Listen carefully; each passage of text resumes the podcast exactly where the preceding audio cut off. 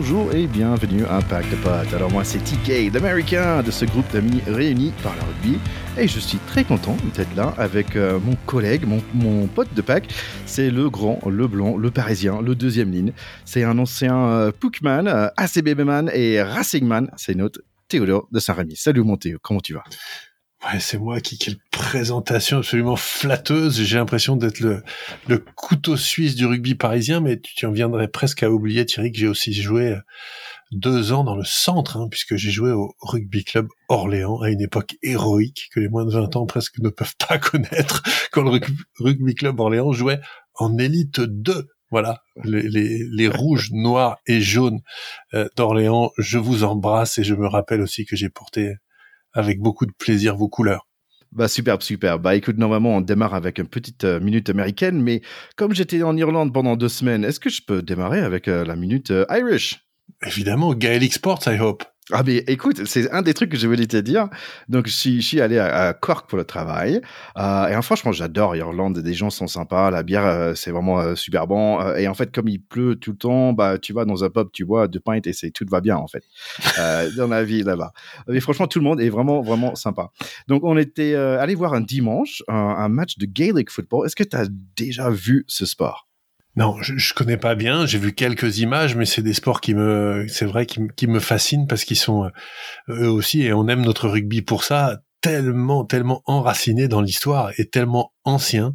Euh, donc j'aimerais les connaître mieux. Peut-être qu'on pourrait d'ailleurs faire un épisode ou inviter quelqu'un, mais bah, raconte-moi un peu ce que tu as vu. Ouais. C'est absolument incroyable parce qu'en fait c'est un mélange, on va dire du foot, du soccer, euh, où tu peux toucher le ballon avec le pied. C'est un mélange de basket parce qu'en fait quand tu cours avec le ballon, tous les quatre pas, euh, quatre pas, en fait il faut mettre le ballon par terre comme au basket ou faire un petit coup de pied comme au rugby. Euh, donc après il y a un peu de contact. Après comme le rugby, t'as pas le droit de plaquer des gens, mais tu peux aller chercher le ballon quand même. Euh, et en fait, tu peux faire des, des drops de 30-40 mètres. Donc, les mecs sont en train de courir comme des dingos. Ils, font des drops de 40 mètres. Et après, tu as un but. Comment Donc, un drop, ça vaut un point. Et après, tu as un vrai but, un cage comme euh, en foot. Et ça, ça vaut trois points. Donc, c'est un truc de dingue. Et franchement, c'est pas un sport pour nous parce que c'est que des petits rapides. Pas petits, mais quand même des rapides euh, qui courent dans tous les sens. Et c'est super spectaculaire. Donc, en fait, le match, c'était Cork contre, Derry. Et ça finissait 16 à 16 parce qu'aux dernières secondes, il y a un de ces, ces fameux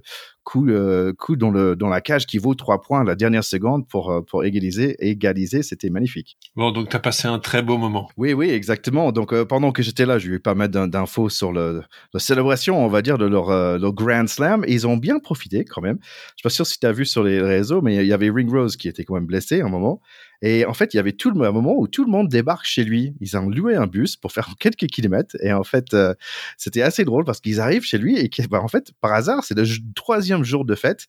Et euh, ils arrivent, ils débarquent chez Ring Rose, qui est en train de célébrer l'anniversaire de sa maman. Donc, t'as toute l'équipe qui sont bourrés depuis trois jours qui arrivent, toute l'équipe d'Irlande, et ils sont là, ils fêtent ça euh, dans la maison de Ring Rose. Et c'est franchement, euh, il, il, avait dit Mac Hansen is the best day of drinking I've ever had. je trouve ça quand même assez drôle. c'est surtout le best birthday ever pour la maman de Ring Rose, je pense. Parce que 40 mecs à moitié, euh, on va dire, éméchés qui débarquent pour te souhaiter ton anniversaire, ça fait un peu d'ambiance dans la baraque. Grave, il disait, bon, on a, on a fait péter le champagne, on a commencé à chanter, c'était superbe. Bah, petit clin d'œil aussi à Pete Mahoney parce qu'il a célébré, il a ramené euh, le trophée de destination euh, pour célébrer avec sa grand-mère de 96 ans. Je trouve ça mignon. les Irish, ils savent faire, ils savent, ils savent célébrer tout ça. Je trouve ça vraiment très beau. C'est plus que mignon euh, d'aller célébrer un grand chelem avec sa grand-mère de 96 ans. C'est, ça en dit beaucoup aussi, je pense, sur le sport et sur notre sport qui puise pour beaucoup de joueurs euh, ses, racines dans leur enfance, dans leur école de rugby, dans ce qui était peut-être leur relation à l'époque avec leur famille, avec leurs parents, avec leurs grands-parents qui les ont vus tout petits jouer. Et puis euh, avoir réussi, on se met dans la peau de cette grand-mère de 96 ans, avoir vu son petit euh, Peter, qui sans doute était parmi les costauds sur le terrain de rugby à Cork ou ailleurs, et le voir ramener le trophée du, Grand Chelem en ayant battu tout le monde chez elle 30 ans plus tard, c'est c'est extraordinaire comme histoire. Oui, ça devait être, ça devait être une beau chose. Bah, quand même, j'étais un petit peu fâché parce qu'ils ont choisi l'équipe euh, de six nations, on va dire the team of the championship. Et en fait, il y avait que des Irlandais Sauf, il y avait trois Français. Il y avait Flamand, qui a quand même 81 pla plaquages, c'est quand même pas mal. Euh, Dupont, parce que quand même, Dupont, c'est Dupont. Et Pono, euh, c'était les trois Français sur, le, sur cette équipe-là, euh, avec les deux centres écossais, d'ailleurs, euh, Hugh Jones et Tupalutu. Euh, Est-ce que ça te semble juste, mon Théo, qu'on a que trois Français dans le, dans le, on va dire, le 15 du, du Six Nations? Tu sais ce qu'on dit, à tout seigneur, tout honneur. Je, pense que quand tu es l'équipe euh, qui a fait le Grand Chelem, tu dois te tailler la part du lion euh, dans le gâteau de la, de, de, de la meilleure équipe euh, continentale. Et donc, euh, pour moi, ceux qui quasiment ont fait le Grand Chelem, c'est eux qui choisissent. Ils ont le droit de dire qui ils veulent. Et je trouve ça déjà bien sympa qu'ils aient pris trois Français et deux Écossais. Ce sport qu'on aime est tellement collectif que le 15 du tournoi, quand il y a Grand Chelem, devrait être le 15 qu'il a gagné. C'est collectif, Thierry. tu le non, sais. Tu connais non, mon avis. C'est pas juste. Écoute, il y avait Ramos avec ses 84 points là. C'était incroyable. Il a fait un, un, un, un tournoi de dingo et après il est, il, est il est sur le bon, on va dire, à ce niveau-là. Je trouve ça un peu triste pour lui. Mais bon. C'est c'est vrai que Thomas Ramos euh, a fait un tournoi absolument hors du commun. Je pense que il faisait partie des joueurs qui étaient euh, dans les petits papiers comme attendu, avec un potentiel possible, et puis Jaminet, et puis Brice Dulin un peu avant, etc. Et puis finalement Ramos, avec son son profil tellement polyvalent, il avait peut-être parfois le malheur d'être euh, mis en, en, réserve parce que tellement brillant sur tous les postes. Euh, et finalement, on voit bien qu'en numéro 15, euh, il allie un nombre de qualités phénoménales. Il aurait évidemment euh, pu figurer très très bien dans ce 15 du tournoi, tellement il a été brillant pendant ce tournoi, et il continue d'ailleurs, parce qu'on voit qu'en top 14, il continue vraiment d'éclabousser aussi le championnat de sa classe. C'est fantastique. Donc, excuse-moi, mais euh, d'éclabousser, alors... Euh... faut mon petit dictionnaire, ça, mon petit Tu vas le noter, c'est quand même pas ton premier mot que tu apprends dans le podcast. non, vas-y, d'éclabousser. Alors, quand on éclabousse quelque chose de sa classe, ça veut dire qu'on on fait preuve de sa classe. C'est comme si la classe éclaboussait tout, tu vois, comme tu tapes oui. dans une flaque, ça éclabousse. C'est-à-dire tout le ah. monde, personne ne peut manquer ça, ça n'échappe plus à personne. Voilà, c'est comme nous dans le monde de podcast, on éclabousse tout. on éclabousse absolument tout. Allez, on y va avec le EPCR. Donc, le Toulouse Sharks, euh, vraiment, les Sudaf, ils vont très, très vite dans ce match. Toulouse était très vite à 14. Le bel était magique sur le côté gauche, euh, mais deux fois, son passe, ses passes étaient assez imprécis. Il y avait un essai de Ramos qui était refusé. Chez les Sudaf, leur mêlée est très, très fort. Leur 8 est vraiment explosif et ils ont failli marquer le premier essai de match. Euh, quelques minutes plus tard, c'est leur 10, il fait deux crochets et il court 50 mètres, passe à leur 9 et bing, euh, vraiment, il marquait en facilité 10 à 3 pour les Sharks. Les rouges et noirs ont l'air de chercher un peu leur respiration. Une belle mêlée nous offre une pénalité importante. Et puis, ça ouvre un peu côté rouge avec un essai dans le coin pour le 14. Deuxième mi-temps démarre et oh, un drop, on dirait 2003. Mais Ra Ramos l'a raté. Pas grave, Dupont va lui offrir un essai, 21 à 10. Les Sharks reviennent à l'attaque et ça fait peur quand même. Leur 15 va méga vite et marque un essai. Le score est maintenant 21 à 17. Meafou nous gratte un ballon, Ramos passe à Aki qui donne au 14, qui est violemment plaqué, mais il marque quand même. Ouh là là, quel rugby des Sudaf, le 10 encore dangereux, Mampimpe intouchable, le 9 marque encore, mais non, et c'est refusé. Ramos avec un joli 50-22. Dupont fait le service pour Movaca. Et quelques minutes après, encore un autre passe décisif pour Dupont pour Ramos cette fois-ci. Et puis encore Dupont avec un autre assist pour Ritière. Antemac veut jouer aussi, il marque son essai à lui. Quel plaisir ce rugby toulousain et ce rugby français. 54 à 20. Bravo Toulouse. Ouais, ce qui est très intéressant aussi, c'est que euh, ces Sud-Africains, un, certain nombre, et en particulier euh, Sia Colissi, qui est un futur joueur du Racing, je le rappelle, euh, ont, ont, été au-delà de la défaite et des points. On, pourrait parler euh, du, du, sportif, mais ils ont été surtout euh, estomaqués et très impressionnés par l'ambiance qu'il y avait au stade à Toulouse. Plusieurs joueurs sud-africains s'en sont fait l'écho après. Et je pense que c'est révélateur aussi dans ces confrontations internationales euh, de la puissance quand même du public français dans les stades. Avec les succès de l'équipe de France et le, très bon niveau du top 14, on assiste quand même à une ferveur populaire dans les stades au fur et à mesure que les années passent et que les matchs avancent dans l'importance des compétitions, qui, qui marque aussi les adversaires. C'est ce qu'on appelle le 16e homme. Et tant mieux pour les équipes françaises si la culture du 16e homme euh, commence aussi à, à, faire la différence. Donc euh, là, il n'y a pas eu photo sur le score. Ils ont mis un petit peu de temps à prendre la dimension de ces Sud-Africains. Euh, la bonne nouvelle, c'est qu'en tout cas, cette équipe-là sud-africaine ne sera pas en finale de la Coupe d'Europe. tu sais que, n'est-ce pas, ça m'avait un petit peu agacé. Ouais, et je pense que t'étais pas la Voyons le deuxième match. J'ai vu plein de choses sont passer sur Twitter que oh tiens il y en a pas des Sudaf, euh, des équipes CF tant, tant mieux. Bref, euh, mais c'est vrai que regardez, en fait au début de ce match j'avais un peu peur pour Toulouse quand même parce que je trouvais que physiquement et avec on va dire la vitesse c'était assez incroyable, mais euh, mais finalement quand ils ont commencé à mettre la patte Toulouse et je pense que c'est euh, Dimitri Ashveli qui a bien dit, dit ah, et après genre de troisième ou quatrième essai il dit ah attention parce que Toulouse quand ça commence à y aller euh, ça va ouvrir et, vraiment, c'était exactement ça. D'un coup, euh, ils étaient partis et le, rugby était parfait. Le rugby euh, côté euh, Toulouse était vraiment parfait à la fin. Ouais, ouais, absolument. Et, c'est vrai que la fin de match, il déroule. Au sens que le suspense est passé et ça, ça tourne un peu à la démonstration. Il était temps que ça s'arrête. mais ça m'a fait penser de, de, la France contre l'Angleterre d'ailleurs. C'est ça. Juste avant de quitter ce, match-là, juste euh, Dupont, et il était incroyable. Je pense qu'il avait quoi, quatre ou cinq, euh, on va dire, passes décisives. C'était un truc de fou. Euh, et j'ai jamais vu un, match, euh, une personne avoir un, tel impact sur un match. C'était vraiment, franchement, incroyable. C'est comme tu, j'ai l'impression quand je le regarde, c'est comme je vois Jordan sur l'écran. C'est, vraiment un, mec de ce, niveau-là, quoi. C'est tout à fait ça. Dans, dans ces matchs-là, quand quand il est dans un bon jour, c'est-à-dire ce qui arrive quand même assez souvent, mais en particulier euh, dans ce genre de match-là, c'est effectivement un mec qui, comme on dit, marche sur l'eau. Voilà, on a l'impression qu'il marche sur l'eau, il est dans une autre dimension.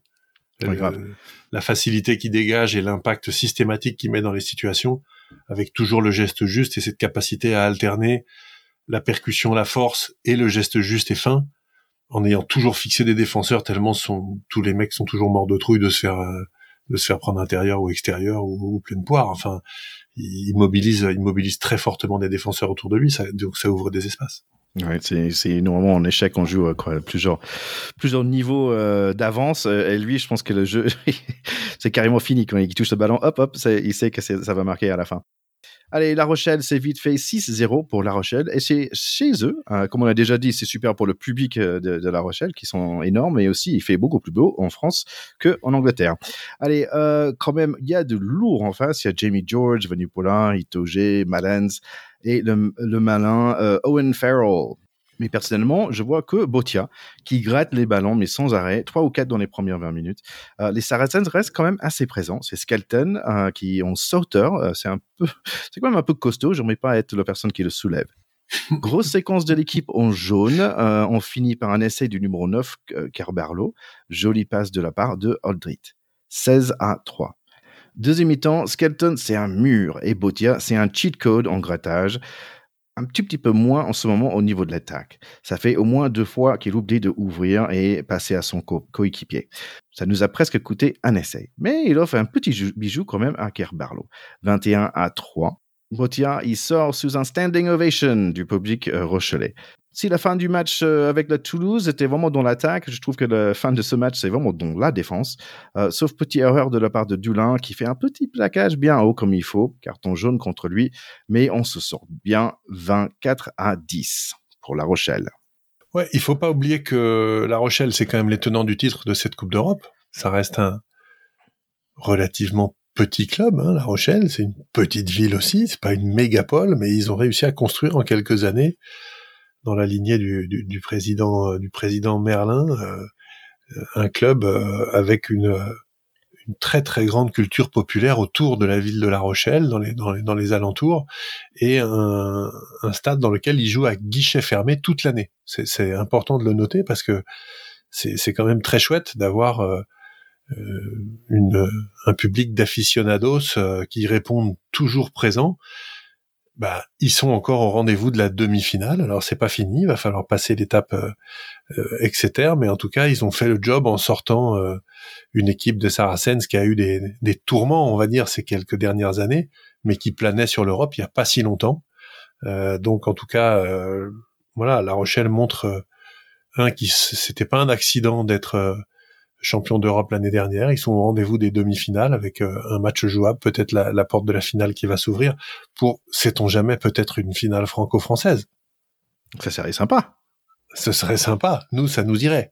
En tout cas, tout à fait. Euh, moi qui n'étais pas content du tout de voir les franchises sud-africaines arriver euh, dans, dans, cette, dans cette compétition, je rappelle qu'au départ, hein, c'était la Coupe d'Europe hein, des clubs.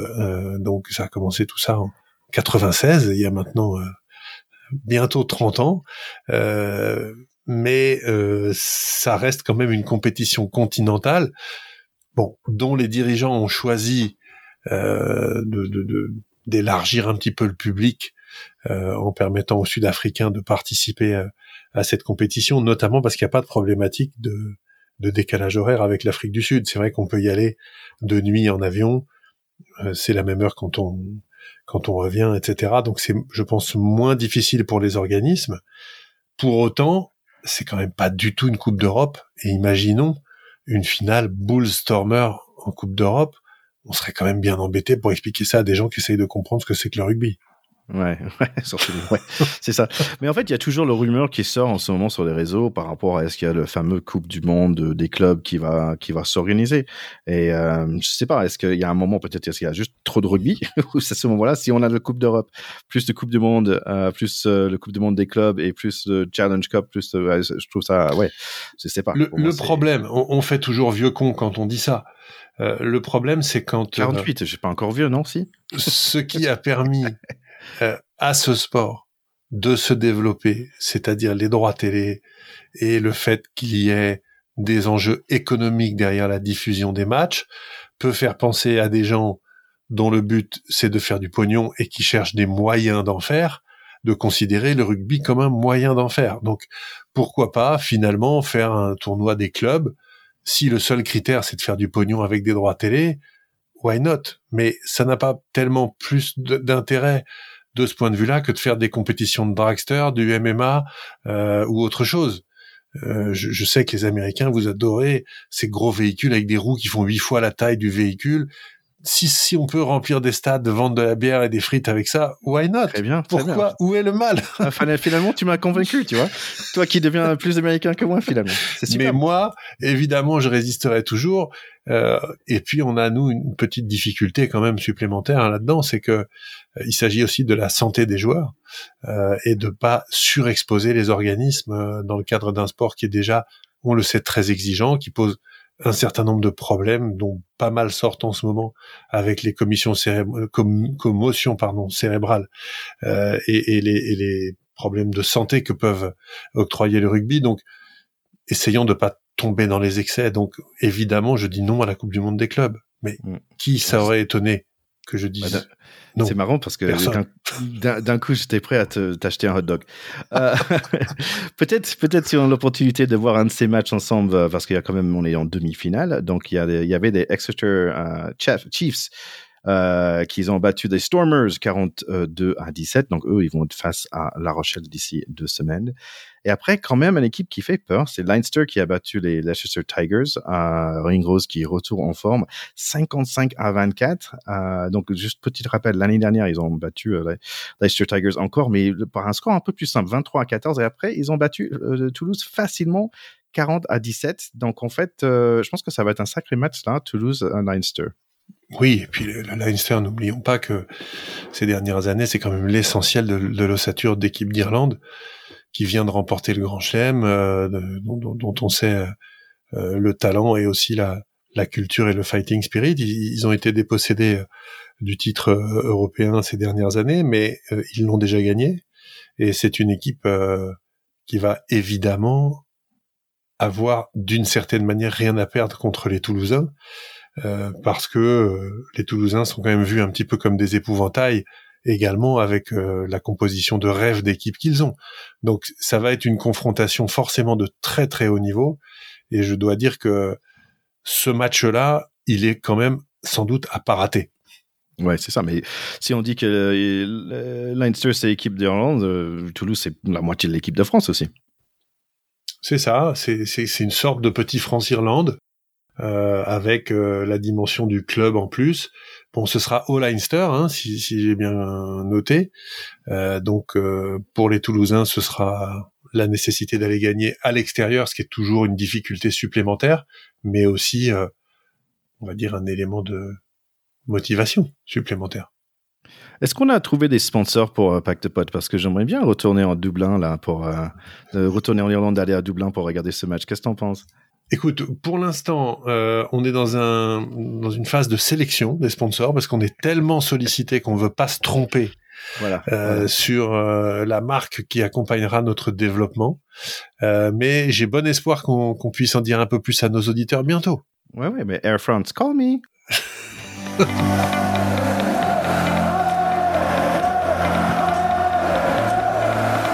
assez rapidement. Women's Six Nations. Euh, désolé, nos chers écouteurs, parce qu'on a arrêté les deux premiers matchs, euh, comme j'étais un peu à distance quand même. Euh, il y avait le Italie-France, un match un peu compliqué qui a été 7 à 15 pour le premier mi-temps. Ça finissait 12 à 22 pour nous. quand même, on a gagné ce match. Merci à Vernier pour le l'essai de tout début de match et merci à Boujard pour l'essai à la fin du match. le deuxième match était à Cork et en fait, Cork, c'était là où j'étais. Le jour où je suis parti en fait. Et donc c'est assez marrant parce que je disais ah tiens c'est dommage. J'avais texté euh, Caroline Boujac et on avait, euh, j'avais eu le plaisir d'interviewer un certain temps maintenant pour dire ah c'est c'est dommage je pars et, et, toi tu arrives. Elle a dit ah ok dommage. Et en fait en partant j'étais en train d'attendre le bus euh, en plein centre Cork et je vois un autre bus et quelqu'un me dit hey, tiens peut-être c'est l'équipe de France et je vais regarder et forcément c'était l'équipe de France. Euh, c'était le bus de l'équipe de France sauf que tout le monde était tu dans les as le bus. Donc j'ai vu le bus et tout le monde était déjà monté et donc je suis je, je cours un tout petit peu je vais voir quelqu'un je dis ah c'est you know, l'équipe de France il dit oui oui ah ah est-ce que Caroline est dedans? il dit oui oui et en fait c'est marrant parce que comme j'ai quand j'ai interviewé quelqu'un j'ai l'impression de vraiment les connaître mais en même temps j'ai passé 30 minutes avec eux. Forcément. Mais euh, pour moi c'est un pote en fait dans un sens même si on a parlé une seule fois et on se texte moi ou moi j'ai le texte. Euh, donc je trouvais ça marrant parce qu'après je, je prenais une photo de, du bus et, ah, je voulais la texter pour dire ah je suis juste derrière toi ou tu vois ou un truc comme ça pour dire ah je suis dans le coin et après je disais non elle va, elle va penser que je suis en train, en train, de la stocker ou un truc comme ça. Mais je trouvais ça marrant que cette histoire de bah tiens par hasard j'étais juste euh, en, en, en, train de partir euh, pour le pour l'aéroport où elle était en train de partir pour le pour le stade tu n'as quand même pas été jusqu'à être le mec qui court après le bus qui s'en va et qui est ridicule en essayant désespérément d'être remarqué et que les personnes ne, ne, ne, fait attention à ce pauvre individu. Non, c'est pas, j'ai pas fait ça. J'ai quand même souhaité euh, bon match à le monsieur qui était à la porte de, euh, du bus. Allez, euh, donc on va parler de ce match que j'ai regardé dans l'aéroport. Euh, donc j'ai pas eu le temps pour faire des notes malheureusement, mais bon, c'était 53 à 3. donc gros gros score pour une équipe vraiment en forme qui bleus, bien sûr. Euh, donc euh, Vernier et Bourdon avec des doublés quand même. Euh, gros match pour nous. Et on va dire à ce moment-là, bon, la France allait bien. aussi, Pays de Galles avait deux victoires après deux premières semaines. et bien sûr, Angleterre avait deux victoires aussi. Allez, si on parlait de ce troisième match pour l'équipe de France contre l'Écosse, beaucoup de changements, sept je pense en tout pour ce match. Dix minutes avec du bien et du moins bien côté français c'est quand même un Écosse qui nous a poussé avec euh, pas mal de problèmes il y a quelques années. Et puis, petit à petit, on sort le balade. Euh, c'est Pauline Bourdon euh, qui nous montre aussi, moi j'ai des cannes. Jessie Trébert tente le coup de pied, mais on va dire que c'était pas son meilleur. 5 à 0. Les Écossaises sont là et bien présents, mais Gaëlle Hermé nous pioche un ballon à elle toute seule. Grosse séquence pour les Bleus. Après un petit cafouillage, on a un essai. Tremeillère, c'est mieux, mais pas encore. Pour le coup de pied, 10 à 0. Les Écossais sont bien présentes comme toujours. Les Bleus commencent à marquer quand même avec une passe somptueuse de Bourdon pour Boulard. 17 à 0, plutôt bien pour leur première mi-temps. Le deuxième mi-temps démarre super bien parce que petit doublé pour Emily Boulard et par la suite, il y a 5 essais de plus. On a fini 55 à 0 devant un public bien sympa à Vannes. Bravo eux. Et, là, je vais en fait, euh, prochaines vacances, aller bientôt à Vannes. Vannes, terre de rugby maintenant puisqu'il y y a, un club en Pro D2, je te rappelle. Donc euh, c'est aussi pour récompenser le public euh, supporter de cette équipe qui rentre au son de la bombarde qui est le, petit cousin de la cornemuse, mais en Bretagne. et ben envoyer les filles là-bas et assister à ce joli spectacle, c'est juste top. Je pense que ça peut aussi donner des, des idées à des filles qui iront au stade voir ces, voir cette équipe euh, c'est vrai que ça se traduit par de, bon, des succès quand même assez larges euh, des équipes françaises. On, a encore dans le rugby féminin des écarts euh, qui sont significatifs. Et si on, si on compare à ce qu'on voit avec les, les garçons, euh, performent tout à fait. Elles partent d'un sport qui est effectivement plus récemment développé chez les filles, et on voit que les matchs sont quand même moins disputés. C'est tout ce qu'on peut dire. Euh, ils sont pas moins beaux parce que je trouve que ça c'est vraiment des matchs qui sont tout à fait plaisants à regarder. Moi, j'adore euh, les, les, lières et l'arrière, euh, Boulard et Boujard. On, a du mal, parfois on les confond un peu quand elles marquent et, elles en ont marqué pas mal euh, toutes les deux. Et puis j'aime aussi beaucoup la, troisième ligne qui vient de, qui a commencé. J'ai vu le rugby au, collège à Sarcelles qui s'appelle Julie Henry, peut-être un petit peu la la, la successeur de notre cher euh, Safi Ndiaye, c'est un, profil assez comparable, assez physique, avec des trajectoires assez, assez rectilignes, et j'aime bien ces profils-là. Bah, tu as parlé de Boulard, elle a fini avec un triplé quand même. Et juste un petit mot pour Vernier, Gabi Vernier aussi, qui continue à marquer euh, match après match et se fait un petit nom un peu à l'international aussi. Les gens commencent à dire, c'est qui ce centre-là qui marque tout le temps et, fait marquer des autres aussi? Donc, euh, ouais, on a une équipe euh, qui en force. les autres matchs, pardon, les autres scores pour le week-end, Angleterre a mis un stop à les deux victoires de la suite de Pays de avec un 59 à 3 quand même.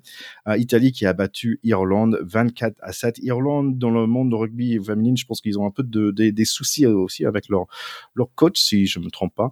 Euh, en général, comme tu dis, on a Angleterre-France vraiment dans le haut, haut, haut de sphère de ce, hum, tournoi. Euh, Pays de Galles, Italie, euh, on va dire entre, au milieu, et Irlande et, l'Écosse, le, le, bas de profil. mais quand même, je pense que le prochain match pour nous, ça va être contre Pays de Galles. ça devrait être un match assez intense, on va dire, parce qu'on a, on a échappé belle, on va dire, contre l'Italie, 22 à 12. Donc, ça devrait être un bon match euh, le 23 avril à 4h15. Oui, euh, forcément, j'espère que les filles auront euh, de bonnes idées parce que le 23 avril, il faut que je te l'avoue, Thierry, c'est mon anniversaire. Hey les filles, si vous nous écoutez, faites-moi un petit cadeau. Hein? Tapez une bonne fois ces anglaises, là, qu'on parle plus. C'est Pays de Galles, c'est hein? Pays de Galles. Ah merde, c'est le Pays de Galles, là. Oui, donc allez les filles, faites-moi plaisir quand même, faites-moi un petit cadeau, euh, une belle victoire contre les Galloises pour mon anniversaire, et moi je serais vraiment le plus heureux des hommes, ce serait vraiment ah. top. Ah, bah, c'est super. Bah, happy birthday. In advance, my friend. Happy birthday. Euh, allez, bah, peut-être, en fait, c'est les U18, les bleuettes. On dit ça comme ça, si je prononce bien. Ouais, les bleuettes. Eux, ils ont déjà offert un cadeau. Ils ont fait, un fini leur grand slam à eux, euh, les U18, les femmes, euh, avec un grand slam.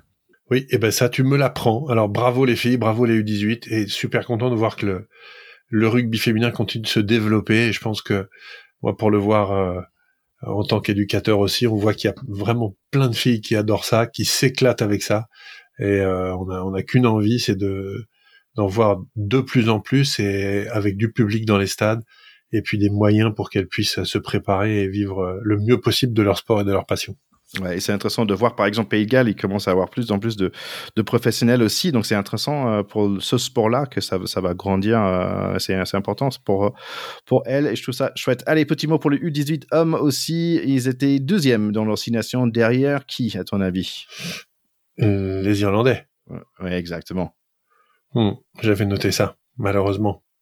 Euh, à propos d'Irlandais, d'ailleurs, alors il est plus en U18 maintenant, il était presque encore en, U20 cette année, euh, mais il y a un petit jeune qui est annoncé comme le, le, le successeur de Johnny Sexton, qui s'appelle euh, Sam Prendergast. Je sais pas comment on, traduit ça, si ça veut dire very quelque chose. Prendergast, yes. Prendergast, c'est assez euh, homérique, non? Comme, euh, je sais pas.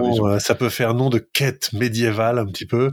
Eh ben écoute, il a 20 ans, il est peut-être promis comme le le futur grand demi d'ouverture euh, successeur de Johnny Sexton. J'espère euh, le plus tard possible, on va dire, hein, après la Coupe du Monde, si possible. D'accord.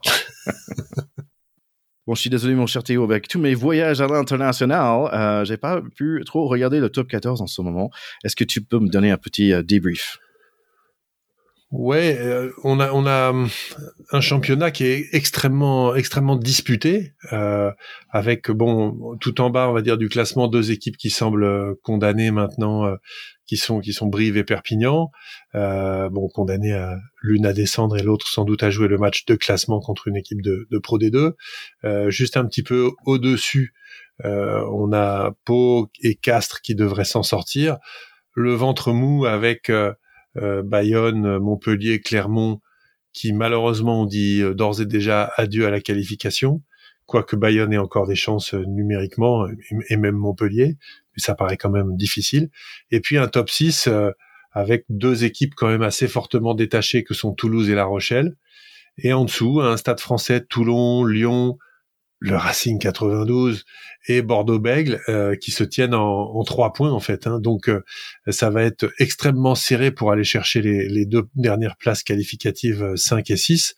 on a un Racing qui a là battu Bordeaux-Bègle en match délocalisé à, à Lens d'une manière quand même assez chanceuse hein, dans les arrêts de jeu du match alors qu'ils ont été menés tout le match. Mais c'est un succès plutôt mérité, je vais le dire sans être chauvin pour le Racing, parce que c'est une victoire 31-28, mais 4 essais à 1. Et je pense que quand on marque 4 essais et que l'autre n'en marque qu'un, euh, quelle que soit la manière, la victoire me semble quand même euh, plutôt légitime. Hier soir, on a vu Toulouse qui a battu euh, Lyon après avoir été mené 14 à 0 par une équipe lyonnaise qui était absolument survoltée. Euh, et puis euh, deux cartons jaunes successifs ont un petit peu changé la donne.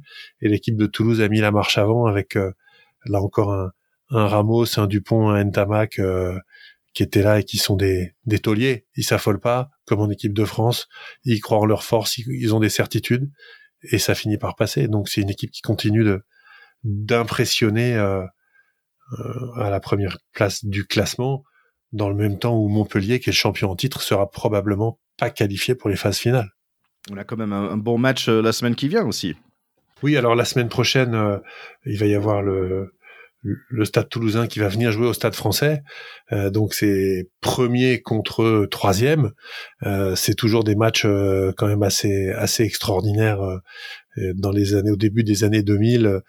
les grandes premières du rugby spectacle avec un, un stade de France rempli pour un match de championnat, etc. C'était ces affiches. C'est très sympa de voir que le stade français est remonté cette année en haut du classement avec un Sekou Makalou euh, qui a fait des étincelles hier à, à Brive d'ailleurs, enfin ce, ce week-end, et qui euh, aussi sur un match comme ça peut certainement sortir son épingle du jeu. Donc euh, ouais, très belle affiche sous le stade français la semaine prochaine. Enfin stade français Toulouse plus exactement. Bah, super pour le, rugby français.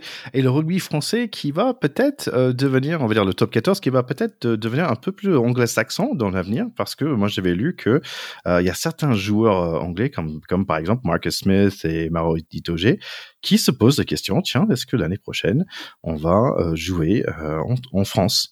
Et, euh, et, bon, comme tu sais, on a un pote de notre pack qui est quand même agent sportif. J'avais fait un petit texte. Je dis ah tiens, est-ce qu'on va avoir beaucoup plus d'anglais euh, dans notre euh, notre euh, notre Cup 14 à nous? Et il a dit euh, oui.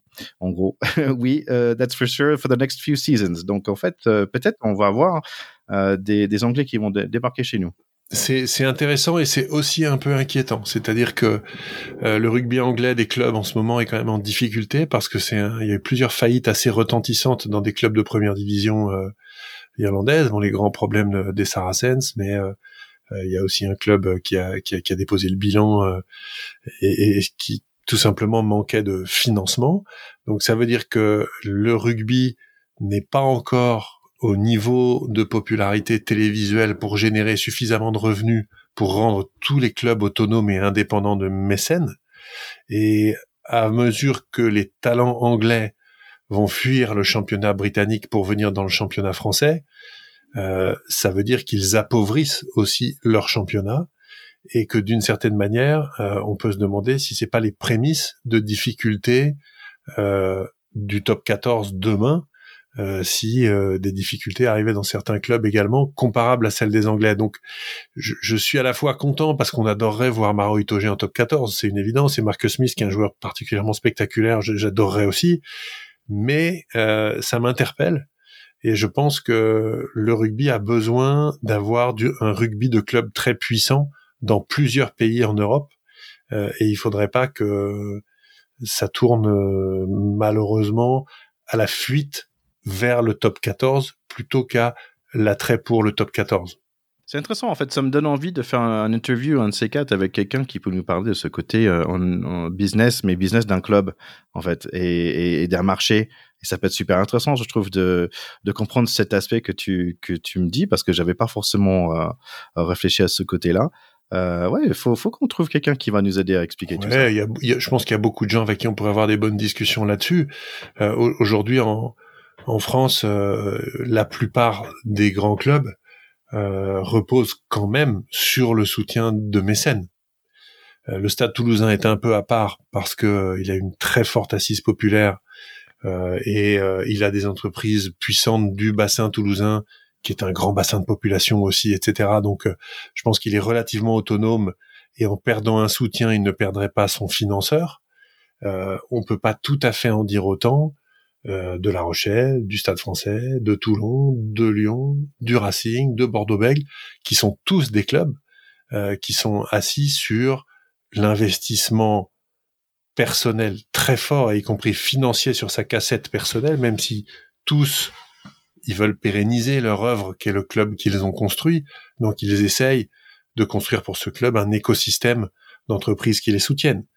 Mais qu'en serait-il euh, du Racing si Jackie Lorenzetti disait euh, je ne suis plus là C'est une vraie question. Euh, le travail qu'il a fait avec ce club est fantastique. Il, maintenant, il a une image en lui-même. C'est un club qui a 140 ans d'histoire. Ça intéressera forcément des gens. Mais le risque, c'est que ce soit l'éternelle quête d'un mécène. Et ça, ça pose des questions et, ça met euh, ces clubs en, grande fragilité. Bon, mon cher Théo, je pense que j'ai compris, mais, mais un mécène, est-ce que c'est un nouveau mot pour mon dictionnaire personnel? Euh, alors, c'est pas la MSN, hein, c'est pas le Mbappé. Euh, euh, moi, j'ai compris Microsoft Network ou quelque chose comme ça. Tu vois, donc je suis un peu vieux quand j'ai vu c'est MSN. Attends, c'est quoi?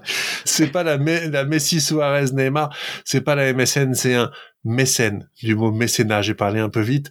Le mécène, c'est le grand seigneur qui finance un artiste ou qui a une, une danseuse, comme on dit, ou une passion qu'il finance à fond perdu. Voilà. Et, on a beaucoup de clubs aujourd'hui qui sont soumis à ça. On avait le fantasque Mourad Boudjelal, on a eu Max Guazzini à Paris, on a on a eu bien sûr euh, euh, Jackie Lorenzetti, mais on a aussi Vincent Merlin à La Rochelle. Euh, on a les fondateurs de, de GL Events, la famille Ginon à, à Lyon. Tout ça, ce sont des entrepreneurs qui font certes du sponsoring, mais aussi du mécénat. D'accord. En fait, ça, reprend trop sur une seule personne par rapport au club. C'est ça que tu es en train de dire.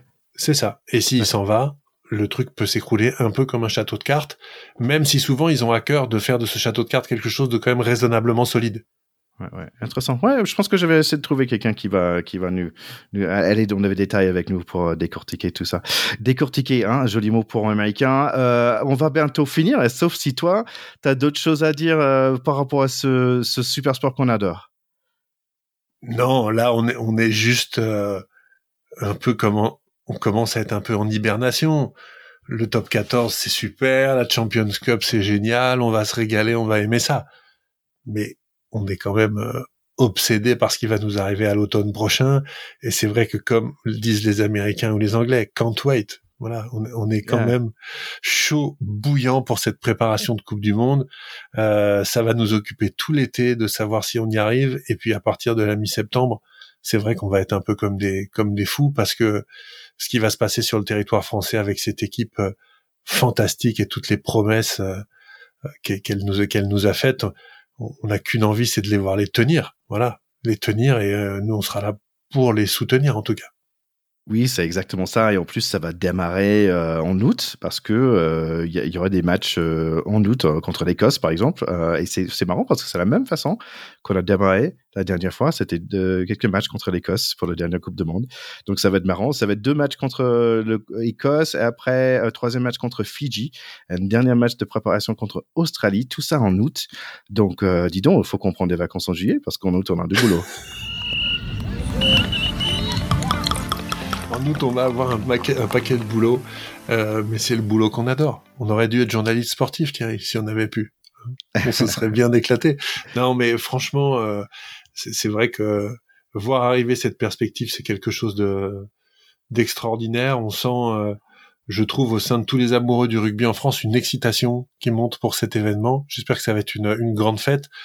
On espère évidemment que les Français seront champions du monde. Et moi, je vois mon fils et ses copains, ils m'en parlent et tout. Ils me disent, on va être tellement chaud et surtout si jamais ils perdent au premier match éliminatoire, on va être tellement stressé, ça va être insupportable, on va être comme des fous ça reste un sport très difficile avec une compétition mondiale très très relevée et euh, le ballon de rugby euh, ne rebondit pas toujours dans le sens euh, qu'on espère, on le sait. Donc ça peut tomber aussi du mauvais côté, mais franchement, on l'espère pas.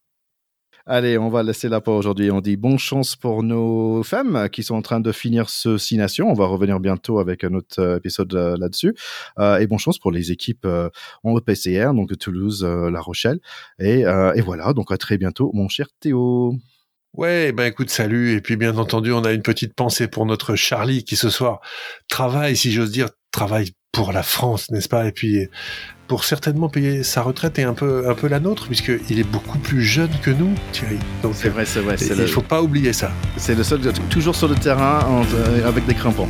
Allez, à très bientôt, mon cher Théo. Bye bye. Salut, je t'embrasse. Ciao, ciao.